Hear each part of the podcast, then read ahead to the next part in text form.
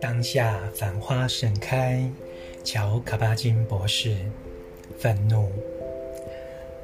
周日一大早，当我的女儿闹伤在她朋友家门前跨出了车子，我觉察到她十一岁的脸庞流露出十分绝望和无言的凄怜。那时我的正知还没能强过恼恼怒和愤慨。他看到我闷闷不乐，非常担心会出现令他难堪的场面。当时我感到情绪力量过于强大而刹不了车。虽然后来我真希望我那时候停下来了，多希望当时他脸上的表情让我停下来，提醒我，让我转而去看真正的重点，也就是应该让他感觉我靠得住，值得信任。让他不必害怕，我会让他在朋友前丢了面子。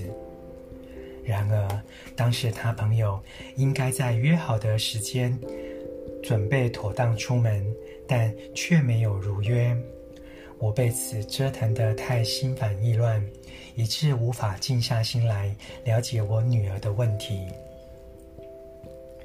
我觉得自己是有理的一方，一时深陷愤怒漩涡。我的自我不愿被迫再继续傻等，被白占便宜。我再度向他保证不会使场面难堪，但我我也立即让他知道我感觉被利用了。我一早起来，没好气地抠门，问他睡眼惺忪的妈妈，然后气着等。后来觉得其实也不过等了一段很短的时间。后来虽然没事了，我的记忆却不然，记忆中还刻着我女儿脸上的表情。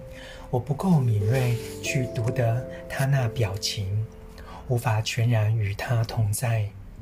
如果我能读得出，愤怒在当时即当场就会烟消云散。我们若执着对于我对的狭窄观点，往往会付出重大代价。对我来说，他对我的信任远比当时穿过我心中的情绪状态重要。可惜，他的信任还是被我践踏了。若缺了关怀和正知，小家子气的感受状态便足以左右那个时刻。这种事，俯拾皆是。我们经常造成自己和他人的痛苦，于是心的力量便一点一点流失了。